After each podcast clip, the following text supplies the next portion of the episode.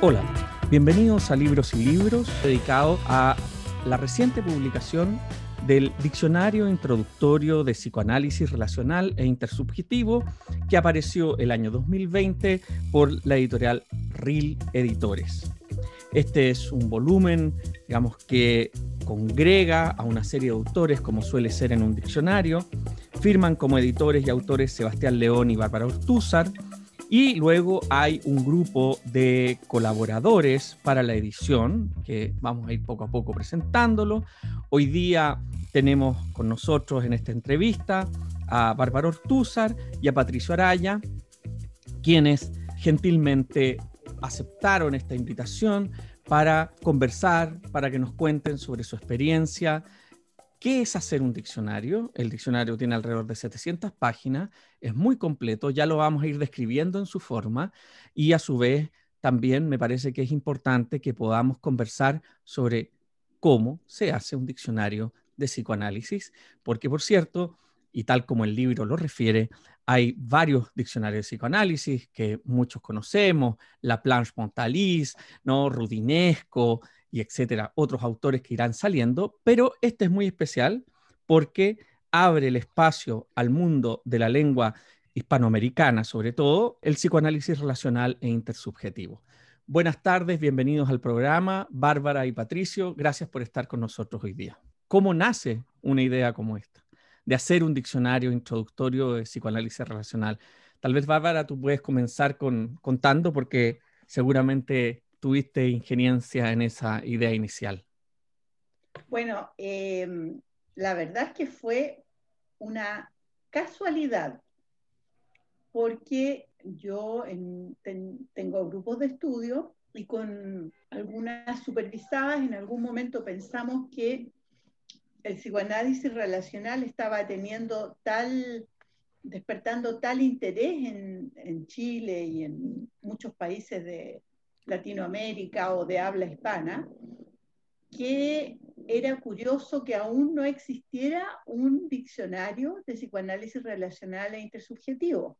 Y a mí se me ocurrió esa idea y curiosamente, en forma paralela, sin habernos ni siquiera comunicado, otro colega, que también tenía sus, sus propios grupos, y Sebastián León, tuvo la misma idea casi al mismo tiempo cosa inexplicable.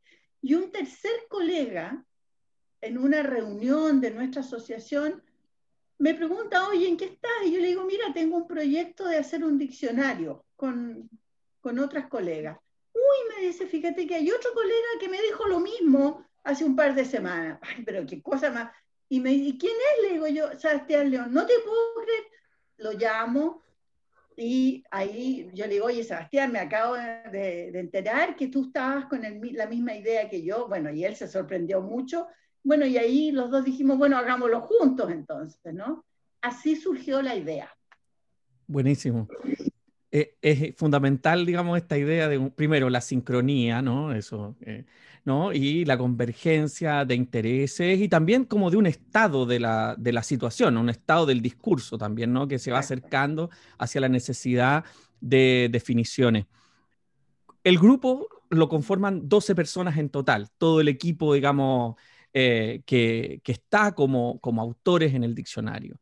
Y eso es muy interesante porque, por supuesto, hoy en día cuando las instituciones idealizan el trabajo interdisciplinario, muchas veces se imaginan que la interdisciplina es que un artista trabaje con un ingeniero en computación, cuando en realidad el trabajo interdisciplinario muchas veces tiene que ver con perspectivas mucho más cercanas y no con extremos, ¿no? En que, en que hacen trabajar a un veterinario con un poeta.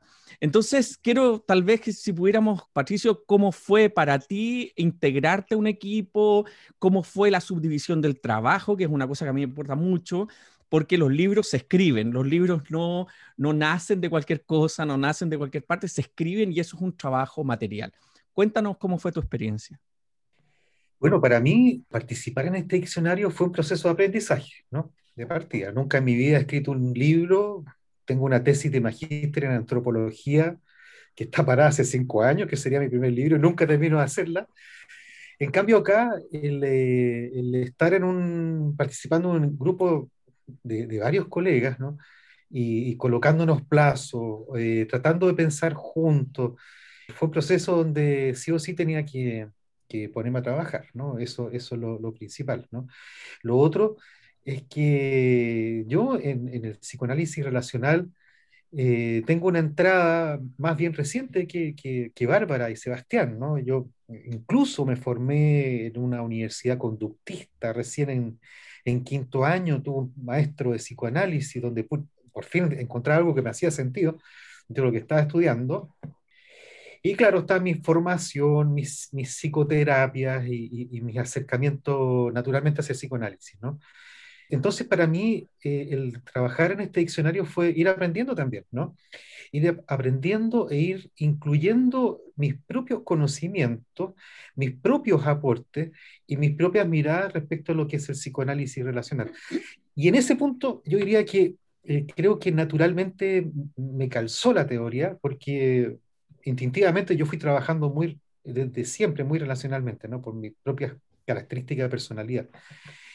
Por tanto, fue un acercamiento en, dos ángulos. ¿no? Eh, por un lado, el ángulo teórico, donde me sumergí en el conocimiento, bajo la guía también de, lo, de los colegas más expertos, ¿no? para ir leyendo, ir reflexionando, ir eh, sintetizando y, y tratando de encontrar conceptos descriptores, ¿no? que después con las sucesivas revisiones se fueron afinando entre todos. Y por otro lado fue también eh, el, el, rico componente grupal, ¿no? Y que eso para mí ha sido un descubrimiento bonito también porque, bueno, yo comento que estudié fuera de Chile, entonces para mí eh, incluirme dentro de, de, los colegas acá ha sido trabajoso. Y, y, acá también el grupo fue muy, muy, muy, muy rico, ¿no? Muy bueno para compartir, ¿no? y fue cambiando además, pues claro, está, era, terminamos 12, pero, pero hubo otros colegas también que aportaron al principio, de distintas razones hicieron que se alejaran, después hacia el final también se fueron incluyendo otros. Así que fue un proceso de, aprendizaje, yo diría, y de descubrimiento, y, creo que de rebote, en lo que tiene que ver conmigo mismo, de afianzamiento también de mis conocimientos y de mi práctica. Buenísimo. Y Bárbara, tal vez tú nos puedes ayudar a algo que inmediatamente eh, cuando uno lee el título, eh, uno se pregunta, ¿por qué esta precisión relacional? ¿Por qué acostumbrados de un siglo de psicoanálisis, podríamos decir, un poco más de un siglo de psicoanálisis, por qué se agrega esto de relacional e intersubjetivo? Y esto implica toda una nueva variable, de un glosario nuevo, de unos conceptos nuevos y de un universo que vamos a ir hablando de a poco en nuestra conversación, de autores que son nuevos, porque ya no es solo Freud, no es solo Jung, no es solo Ferenczi, no es solo no, la, la, la, tradición psicoanalítica, podríamos decir, europea, sino que se abre a un nuevo espacio. ¿Cómo, ¿Por qué relacional e intersubjetivo? Bueno, esa es la pregunta, esa es la pregunta estructural del diccionario. Porque, como tú mismo dijiste, en diccionarios de psicoanálisis hay muchos y muy buenos, ¿no?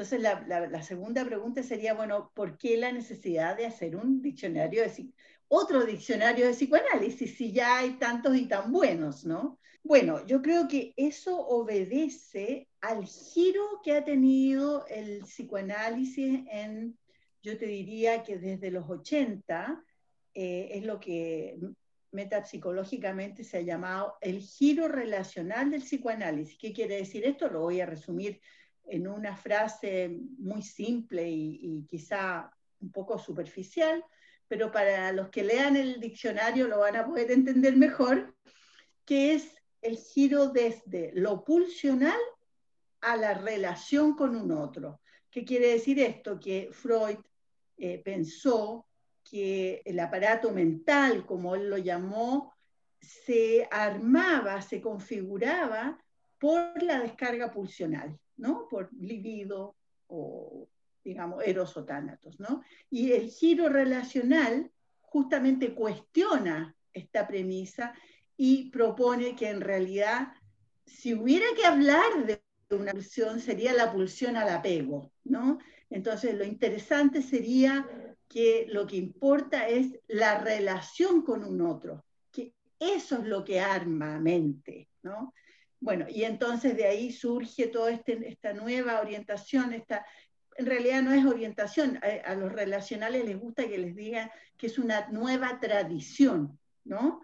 Y que es la tradición relacional. Y ahí seguramente más adelante me vas a querer preguntar cuál es la diferencia entre relacional e intersubjetivo, ¿no? Pero voy a esperar esa pregunta. Mm. Entonces, como tenemos esta especie de revolución en el giro psicoanalítico, que, que después de 30 años ahora hay autores que dicen, bueno, ya parece que no es necesario hablar de revolución y sí podemos hablar de evolución, ¿no? Pero ahora podemos decir eso, en los 80 no.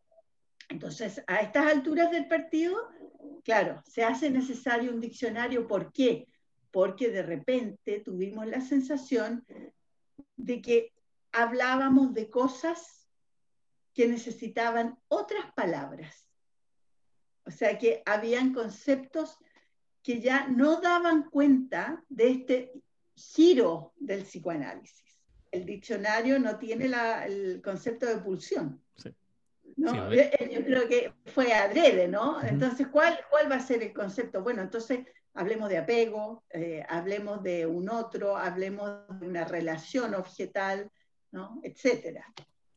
Y en ese sentido eh, es, relevante precisamente este, este, en este giro, que me impresiona mucho porque en la estructura del diccionario, y esto quiero plantearlo para quienes nos están escuchando y no han visto todavía lo interesante que es el diccionario, primero viene la palabra, el concepto. Luego viene una breve glosa, ¿ya? En cursiva, y luego viene una larga explicación con su bibliografía respectiva. Esto es muy importante porque muchas veces uno se pregunta cómo es un diccionario, cuando uno piensa en los diccionarios tradicionales, diccionarios de uso, ¿no? que son los que solemos usar cuando vamos al colegio o cuando aprendemos un idioma, lo que tenemos ahí es un diccionario de uso, es decir, vienen las distintas acepciones del uso de la palabra. Pero en este caso es distinto, aquí se inmediatamente se entra en el espíritu del término, ¿no? Y luego viene esta especie de puesta en relación con una bibliografía concreta, especializada, donde por supuesto se empieza uno a dar cuenta cuando va revisando los conceptos que hay ciertos nombres que se repiten. Stolorov, ¿no? Mitchell, Atwood, y así vamos viendo. Por supuesto también está Freud y también están los Klein. la Melanie Klein, los antiguos psicoanalistas, pero también está esta nueva tradición. Entonces, te quisiera preguntar, Patricio, ¿cómo fue también en ese trabajo, porque tampoco esto puede tener 40 páginas cada término, tienen que tener una, dos páginas cada término. ¿Cómo fue para ti en los conceptos que tú trabajaste, tu experiencia entre la correlación concepto, autores, referencias y finalmente eh, el concepto que terminaste redactando? Bueno, para, para poder lograr una, síntesis que no exceda una, cantidad de, palabras, ¿no?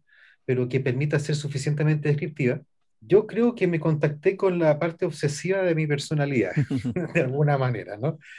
Así que yo repasé mucho lo que hacía, ¿no? me, me, precio yo de, bueno, de, escribir suficientemente bien, entonces eso en cuanto a, mis capacidades, pero, pero lo otro también, ¿no? lo que fuimos eh, nosotros realizando como equipo, eh, algunos más que otros, ¿no? en mi caso lo que hice yo fue preguntar al grupo, eh, preguntar también a, a, Sebastián, que es mi colega, mi amigo también.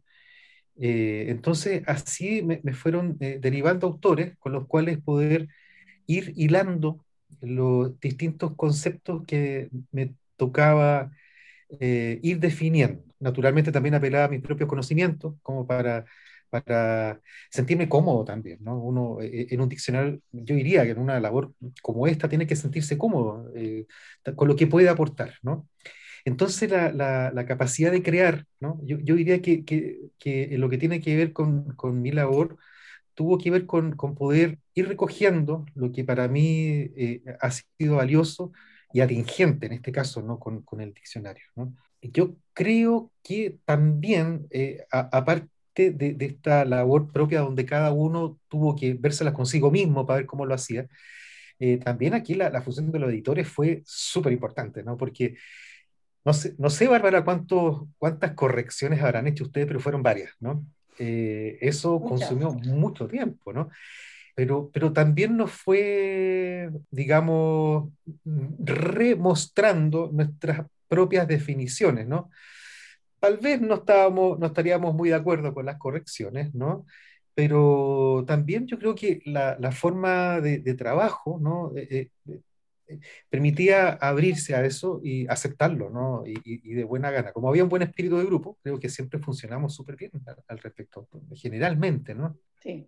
¿Cómo, cómo fue eso de, de, las correcciones, Bárbara?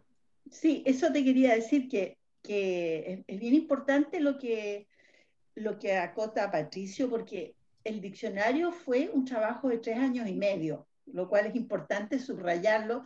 Tú lo dijiste al comienzo, Pablo, no es que el diccionario así emerge de la nada, ¿no? Fue un tremendo trabajo de nosotros doce. Ahora, naturalmente teníamos un, un protocolo, cómo funcionábamos.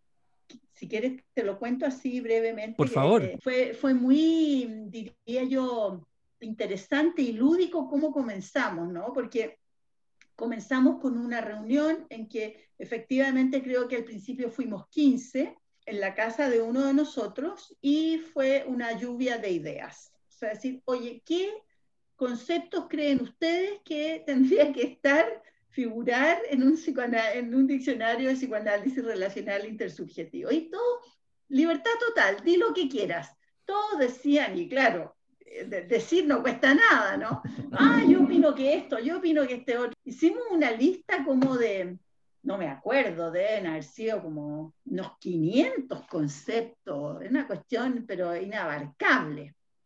Y ahí fui yo la que me di cuenta, por mi estructura de personalidad, esto es imposible. O sea, esto, aquí nos vamos a volver locos o nunca lo vamos a terminar y lo vamos a abandonar. Por lo tanto, hay que acotar esto.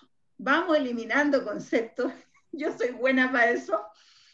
Y tenemos que achicarlo. Entonces, todo lo que los, muchos que tenían una personalidad distinta a la mía y protestaron, por suerte, negociamos y a mí se me ocurrió la alternativa de que como el diccionario no iba a ser incompleto, obviamente, tenía que ser introductorio. Yo dije, esa es la salida. Esto no va a ser un diccionario de psicoanálisis relacional intersubjetivo. Salvémonos las espaldas y pongámosle diccionario introductorio. Buenísimo. No, no, sé si ustedes saben, pero existe una estupenda película que se llamó en español el, Entre la razón y la locura, pero en realidad en inglés se llama The Professor and the Madman de 2019, en que están Mel Gibson y Sean Penn, en que se cuenta la historia de cómo se hizo el diccionario Oxford, ¿no? Los, primer, los primeros volúmenes del diccionario Oxford, que hoy día, por supuesto, es gigantesco. Y la película es muy, muy impresionante porque es completamente verídica, como eh, eh, este profesor que le encomiendan la tarea solicita a través de un llamado público para construir las acepciones de los términos. ¿ya? Y la gente, la gente de los ingleses desde Australia, desde Nueva Zelanda, ¿no? Le envían acepciones a los términos y así es como se construye y se completa uno de los diccionarios más importantes del mundo. Pero quiero decir que la cuestión de la locura que ustedes han mencionado aquí es muy importante porque en el caso del Oxford Dictionary, una parte fundamental de los siete primeros volúmenes es la colaboración de este académico ¿no? de Oxford con una persona que está presa en un manicomio en Londres.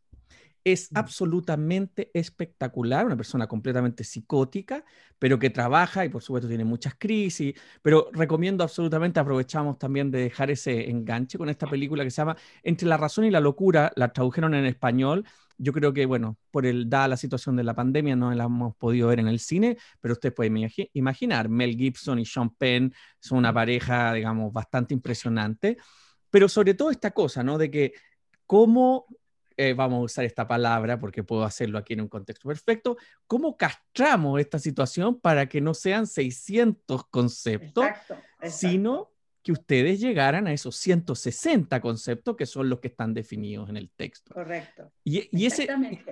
Claro, bueno, y ahí entonces fue un poquito más fácil hacer el sedazo y ahí vino el criterio y claro, yo creo que ahí tendríamos que, que reconocer que Sebastián y yo como, como editores y autores, yo creo que hicimos el esfuerzo de filtrar, fundamentalmente yo creo porque como dijo Patricio, tanto Sebastián como yo éramos de los colegas con más experiencia e historia en el psicoanálisis relacional intersubjetivo. Entonces, bueno, habíamos tenido la idea, o sea, estábamos como más metidos en el tema, ¿no? Entonces ahí fue, digamos que todos nos tranquilizamos con la palabra introductorio, ¿no? Y bajamos las expectativas, porque yo de repente me imaginé escribiendo, no sé, eh, tres volúmenes de, diccionarios que yo decía, bueno, vamos a llegar a la tercera edad y todavía no lo vamos a haber terminado, ¿no? Pues, una cosa medio de ciencia ficción ya. Entonces yo creo que ahí bajamos y, y entonces cuando el grupo se enteró que esto era, como dijo Patricia, un trabajo de grupo, que no era un diccionario que íbamos a hacer Sebastián y yo, sino que lo teníamos que hacer entre todos.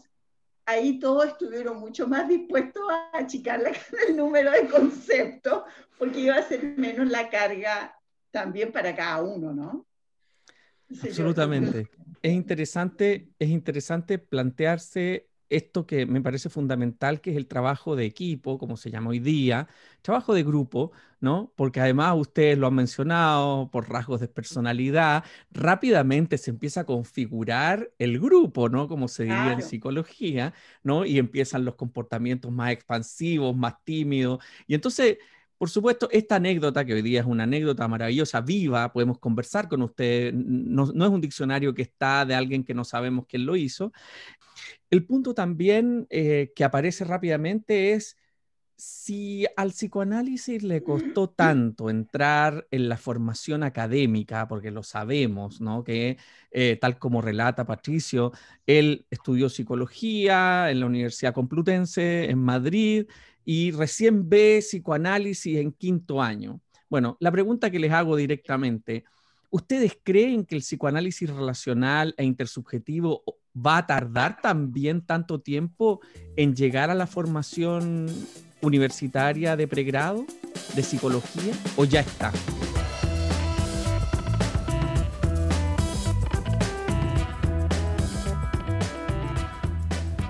Ya está, o sea, yo al igual que Patricio puedo decir que yo tampoco aprendí psicoanálisis relacional en la universidad, ahora yo estudié quizás antes que Patricio, en la Universidad Católica de Chile, pero, por ejemplo, tengo supervisados que estudian en la Universidad Católica o pacientes, ¿no? Y ya existen ramos de pregrado de psicoanálisis relacional, y no solo en la Universidad Católica, ¿no? En varias universidades. Existen posgrados de psicoanálisis relacional, ¿no? En varias universidades. O sea, el, psicoanálisis relacional llegó, y ha tenido, una, digamos, yo, yo creo que lo que ocurrió es al revés. Yo creo que había una gran necesidad de renovación del psicoanálisis, pero no por el psicoanálisis, sino que todas las ciencias sociales se han, han evolucionado y se han renovado. Psicoanálisis no podía ser la excepción, ¿no? Entonces, eh, eh, esta, esta eh, vamos a llamarla, esta perspectiva bipersonal de los fenómenos humanos o esta perspectiva relacional de los fenómenos humanos no es eh, propiedad exclusiva del psicoanálisis, ¿no? Esto de tener en cuenta el contexto para entender los fenómenos humanos, esto de tener en cuenta el entorno, ¿no? De, de cómo se da el acompañamiento para entender lo que, lo que le ocurre a una persona, esto es una cosa que está ocurriendo en todas las ciencias sociales, ¿no? O sea, bueno, tenemos un estallido social, ¿no? Quiere decir que lo social importa, quiere decir que el otro importa, igual como importo yo, ¿no? o sea, hay, un, está, hay una transformación. Entonces yo creo que el, el, psicoanálisis no se podía restar. E, e, es un reflejo de lo que está ocurriendo, simplemente, ¿no? y que el psicoanálisis relacional se hizo cargo, se hizo cargo de un nicho que estaba un poco desocupado, porque el psicoanálisis clásico, que era la formación que todos teníamos, bueno, de repente empezó a quedar corta, empezó a no, dar cuenta ¿no? de tantas cosas que estaban pasando y en la clínica esto ha significado una tremenda transformación en la forma de trabajar, ¿no? que yo creo que uno logra percibirlo cuando lee el, diccionario. ¿no? Cuando uno empieza a leer cosas, hay varios conceptos clínicos en el diccionario, ¿no? de, empatía, por ejemplo, y, qué sé yo, muchos conceptos que tienen mucho que ver con la relación terapeuta-paciente. Ahí claramente se ve la influencia del psicoanálisis relacional en el cambio de cómo eh, acercarse al paciente. No sé si Patricio, cómo lo, lo, ve Patricio. ¿no? Sí, sí, sí. Yo, a ver, si hay alguna cosa que propiamente respecto de lo eh, relacional psicoanalítico, ¿no? uso, ¿no? Eh, tiene que ver con el trato, el trato que uno tiene con, con su consultante o su paciente, ¿no? Y ese trato, ¿no? Eh, creo que está en una consonancia con, las, con los vectores culturales y sociales que nosotros estamos viviendo hoy en día, ¿no? No solamente a nivel nacional con nuestros tallidos, sino a nivel planetario, ya con todo esto que tiene que ver con la pandemia, ¿no? Yo creo que hay una preocupación, una cierta urgencia en la forma de relacionarnos, que, bueno, que está chocando con todas las estructuras que, no, que nos preceden, ¿no? Y en ese sentido, el, el, la, la, el cambio epistemológico, ¿no? Donde nos bajamos un poco del, lugar de la, la, autoridad, ¿no? Nosotros hablamos de, una asimetría, pero es, una asimetría que tiene eh, muchos puntos de contacto con el otro, ¿no? Empatía, ¿no? Como dice Bárbara, las cartas hacia arriba. No nos privamos nosotros, por lo menos en mi práctica no me privo a veces también de usar mi propia historia para poder trabajar los temas del paciente. ¿no? Lo, lo, sitúo en un contexto y el contexto es un contexto de relación humana. Yo prometo que si vuelvo a hacer clase en la universidad, voy a introducir lo relacional, porque hasta antes, yo hace unos 5 o 6 años hacía clase, hice clase muchos años, pero, pero ahora esto también me, me hace tanto sentido ¿no? en, en, todo lo que estamos viviendo. Y, y en ese sentido, bueno, eh, me parece muy, muy, muy, eh, muy, muy contemporáneo, ¿no? De los tiempos que, que son, son, tiempos de mucha comunicación. Estamos nosotros ahora vía telemática conversando, ¿no? Y nos vemos las caras. Eh, y esto es posible no solamente entre nosotros, sino entre otros países, ¿no? Hay una especie de horizontalidad que, que de alguna manera rescata, ¿no? Hoy en día la, la mirada más relacional del psicoanálisis. En ese sentido, uno podría pensar que las miradas unívocas, ya sea del lenguaje, del individuo, de la personalidad, empezaron a confluir hacia un escenario más integrado. ¿ya? Y, en esa integración fueron cambiando los conceptos y por eso se necesita este nuevo glosario. Ahora, este nuevo glosario, tal como, tal como referían ustedes en el caso de lo pulsional, tiene tensiones, por supuesto, y evidentemente uno diría si tuviéramos que pensar, no solo tiene que ver con un uso terminológico, sino que también tiene que ver con una, por lo que ustedes explican, con una actitud, con una acción concreta respecto del paciente.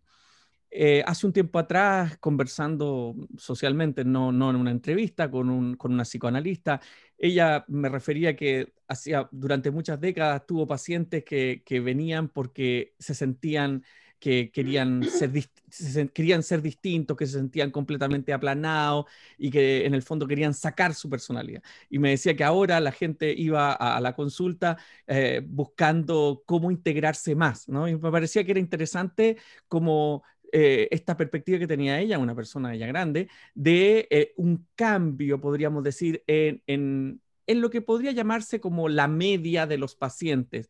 Y en ese sentido, eh, les pregunto también, Patricio, tal vez desde, desde, tu perspectiva, si en el tiempo también eh, este cambio que tú ves que ofrece lo relacional, también no tan solo tiene que ver con lo que fue necesitando la psicología, sino que también con lo que fue necesitando los propios pacientes. ¿Cómo es tu perspectiva sobre eso?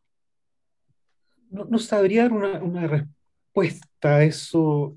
Eh suficientemente meditada, ¿no? Hasta, hasta lo que llevamos ahora, pero eh, lo, que nosotros sabemos históricamente, ¿no? Es que las manifestaciones psicopatológicas van cambiando, ¿no? La histérica de Freud, ¿no? Eh, son, son, eh, son eh, parte de una cierta historia de, manifestar una, afección eh, emocional o, mental. ¿no? eran muy vistosas en su época. ¿no? Hoy día no se ve mucho de eso, la verdad. Transculturalmente, también encontramos que hay distintas formas de enfermar ¿no? y distintas formas de sanar. por tanto, hay, hay, hay, varias variables. ¿no? Yo no sé, yo diría, diría, no, no sé, para poder intentar esbozar un inicio de respuesta, ¿no? Yo diría que parte de los problemas que, que nosotros enfrentamos en la consulta eh, tienen que ver con, eh, con cuestiones más narcisísticas, ¿no? Muchas veces. Eh, tiene que ver con el sufrimiento de, de origen, ¿no? Eh, los maltratos familiares, ¿no? y, sobre todo yo diría que tal vez, ¿no? para, para redondear un poco lo que podría llegar a, a esbozar, a ellos le lanzo la pelota después a, Bárbara, es que eh, si bien antes lo que estaba dado como cultura familiar ¿no? o, como cultura patriarcal era parte de lo dado ¿no? y no se cuestionaba, ¿no? se transmitía simplemente, hoy está súper cuestionado. ¿no? Y, al ser cuestionado ya también es una, eh, es una base sobre la cual también se está sufriendo, ¿no? Se sufre porque no, no se acepta, no se, no, no, se acepta sin más, se cuestiona. Y, y, se, y se quisieran otros modelos de, de, ser que están en el mundo, o, o, o, tal vez haber tenido la suerte de tener otro tipo de, familia como la que le tocan a, a, muchos de los pacientes, ¿no? Hay mucho sufrimiento ahí, ¿no? Pienso que, que eso eh, en un pasado no muy remoto, tal vez no era cuestionado, era lo dado nomás, ¿no? Y ahí se transmitía cierto malestar, pero ni siquiera se podía, eh, podía considerar, eh, considerar como malestar, ¿no? Era lo dado nomás, ¿no? La vieja noción de trauma. Sí, yo estaba pensando en eso, ¿no? De que el psicoanálisis relacional también ha legitimado al paciente traumatizado, que somos todos, ¿no? Más, menos, por supuesto, hay trauma con T mayúscula y trauma con T minúscula, ¿no? Pero además, a propósito de tu pregunta, Pablo, estaba pensando en el ejemplo que dio Patricio de, cómo este diccionario alumbra ciertos conceptos, por ejemplo, eh, en, la tensión entre eh, simetría, asimetría en la relación terapéutica que es una tensión dialéctica permanente, ¿no? En que por un lado, ontológicamente, paciente y terapeuta son dos personas iguales, ¿no? Sin embargo, hay uno que está trabajando, se está ganando la vida, el otro está pagando, viene con un síntoma, viene con un padecimiento y viene a consultar, a pedir ayuda, ¿no? Sin embargo, y aquí es la vuelta interesante de, cómo han cambiado los pacientes, ¿no? Ahora a nosotros nos los pacientes nos interpelan de formas que antes no nos interpelaban, ¿no? Eh, ejemplo, los pacientes hoy día, sin ni pestañear, te pueden preguntar, bueno, ¿y usted dónde estudió? ¿Qué especialidad tiene? Eh, ¿Usted está acreditado o no? Etcétera. Cosa que yo diría que hacen, no sé, 10, 15 años atrás no, no pasaba. O sea, la autoridad del terapeuta era mucho menos cuestionable. ¿no? Entonces, en ese sentido, los pacientes también han cambiado, ¿no? También es un paciente mucho más empoderado, ¿no? Bueno, porque por todo lo que está pasando, ¿no? Entonces, insisto, el psicoanálisis no podía quedar ajeno a aquello, ¿no? Un psicoanálisis acartonado, un psicoanalista neutral o pretendidamente neutral, bueno, quedaría bastante fuera de lugar, ¿no? Aunque los colegas más clásicos no les guste lo que estoy diciendo, ¿no? Pero efectivamente ahí es donde yo creo que el psicoanálisis relacional ocupó un espacio que estaba quedando desocupado o cuestionado.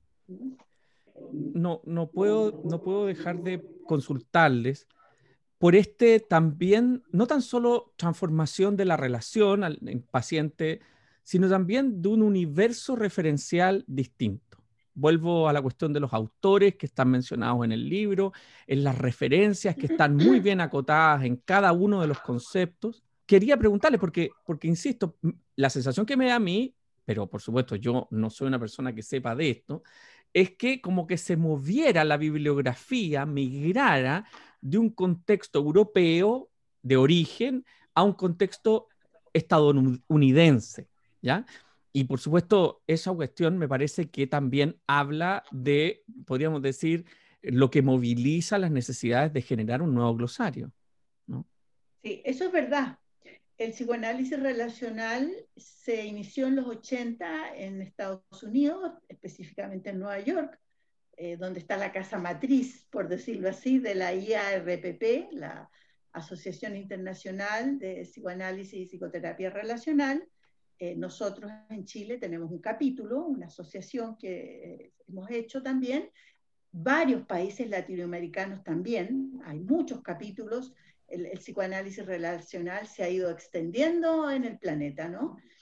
Pero efectivamente es interesante cómo este, este giro se originó en Estados Unidos, ¿no? Y es, interesante ver cómo el cuestionamiento partió allí de colegas que, que venían de la tradición del psicoanálisis clásico, de distintas escuelas del psicoanálisis clásico, ¿no? Y ahí hay toda una historia de cómo se gestó el psicoanálisis relacional en Estados Unidos, que es muy interesante por, con todas las complicaciones políticas que eso también eh, implicó, ¿no? Igual que acá.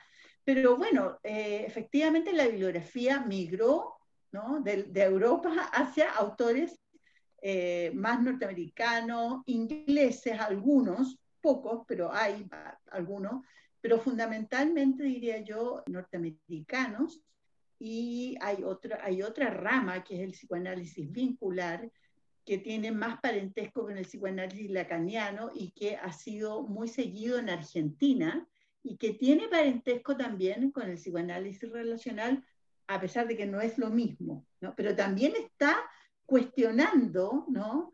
Eh, los conceptos más clásicos.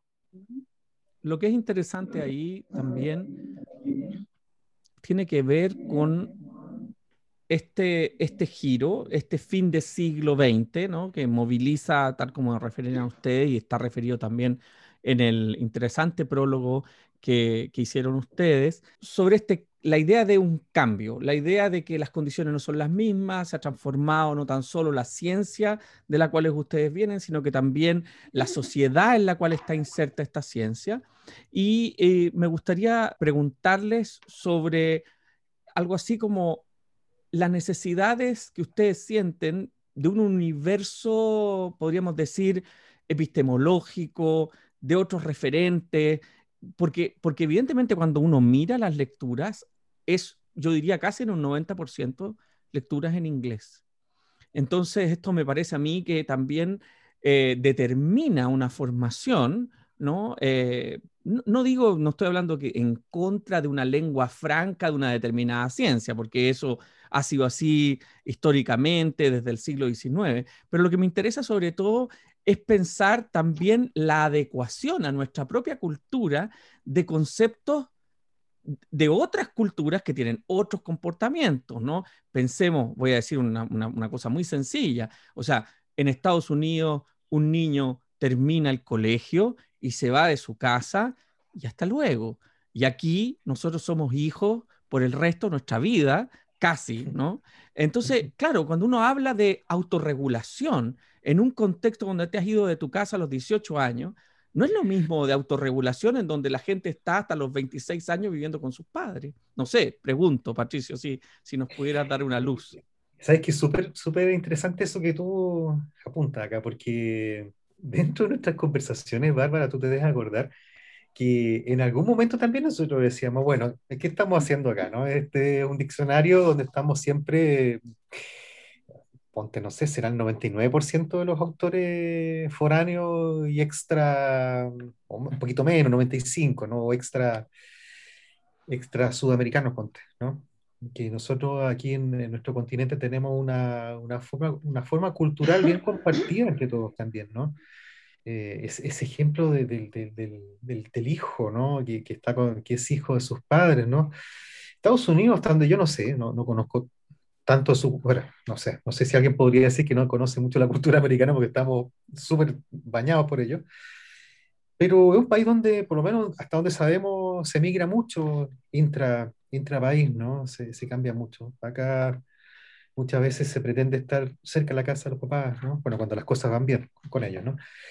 Entonces, claro, dentro de las conversaciones que tuvimos, eh, era eso también. Oye, pero ¿qué falta tenemos también de, de, nuestros autores eh, latinoamericanos, ¿no? De poder construir algo, algo más nuestro. Yo creo que e, esa es una tarea y, que, ¿sabes qué? Yo creo que cruza no solamente lo que tiene que ver con lo psicoanalítico, sino también con lo transcultural, ¿no?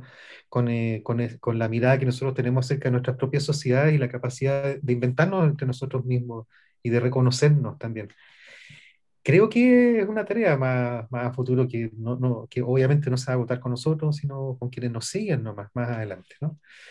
Es una gran pregunta esa, ¿no? ¿Qué hacemos con lo nuestro?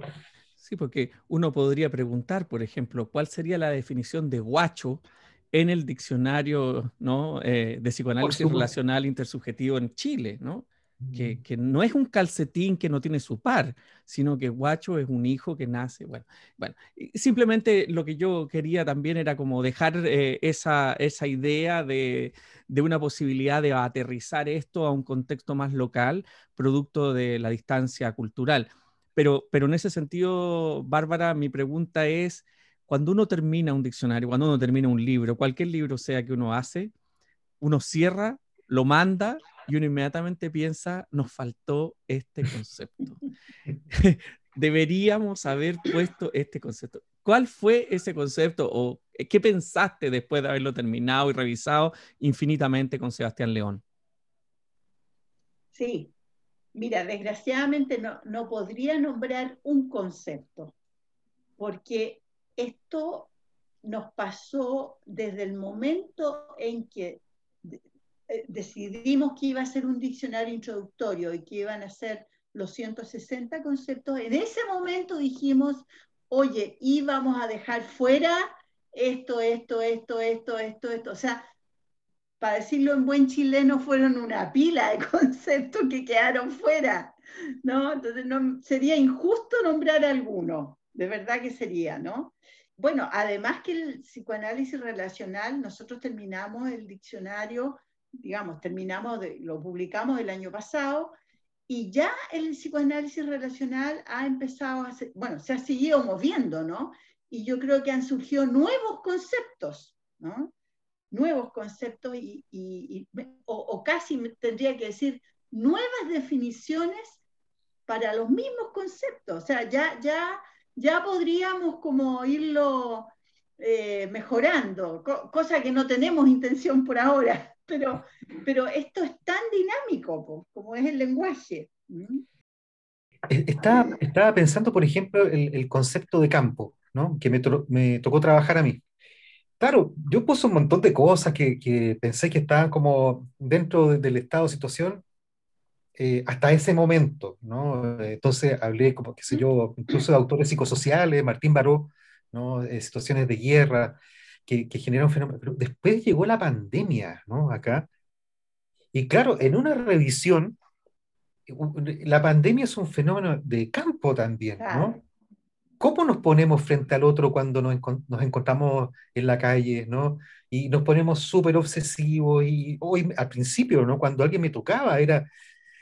Ese es un fenómeno de campo también, ¿no?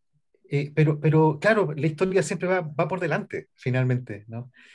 Por suerte que no nos tocó el diccionario en pandemia, Patricio, porque habríamos tenido que agregar no sé cuántos conceptos más. Absolutamente. Pero, pero el diccionario salió en pandemia, el lanzamiento fue eh, telemático, ¿ya? Y, fue muy interesante, fue, fueron varias personas que comentaron. Yo les quiero agradecer muchísimo por esta entrevista. Vamos a repetir, eh, conversamos hoy día con Bárbara Ortúzar y Patricio Araya, Ambos participaron dentro del equipo de las 12 personas que colaboraron en la eh, publicación de este diccionario introductorio de psicoanálisis relacional e intersubjetivo, cuyos editores y autores eh, principales son Sebastián León y Bárbara Ortúzar, que lideraron este grupo. Eh, el libro, por supuesto, está dentro de, la productividad de la Asociación Internacional de Psicoanálisis y Psicoterapia Relacional, IARPP, como se dice en inglés, IARPP. ¿no? Y salió con la editorial RIL de Chile. Les quiero dar muchas gracias por haber estado en este programa Libros y Libros. Gracias por invitarnos. Ha sido muy emocionante recordar aquellos días de, de definiciones de conceptos. Sí, muchas gracias también. Muchas no, de nada. Nos vemos en un próximo programa. Muchas gracias. Esto es Libros y Libros. Soy Pablo Queminato. Síganos escuchándonos y compártanos en sus redes.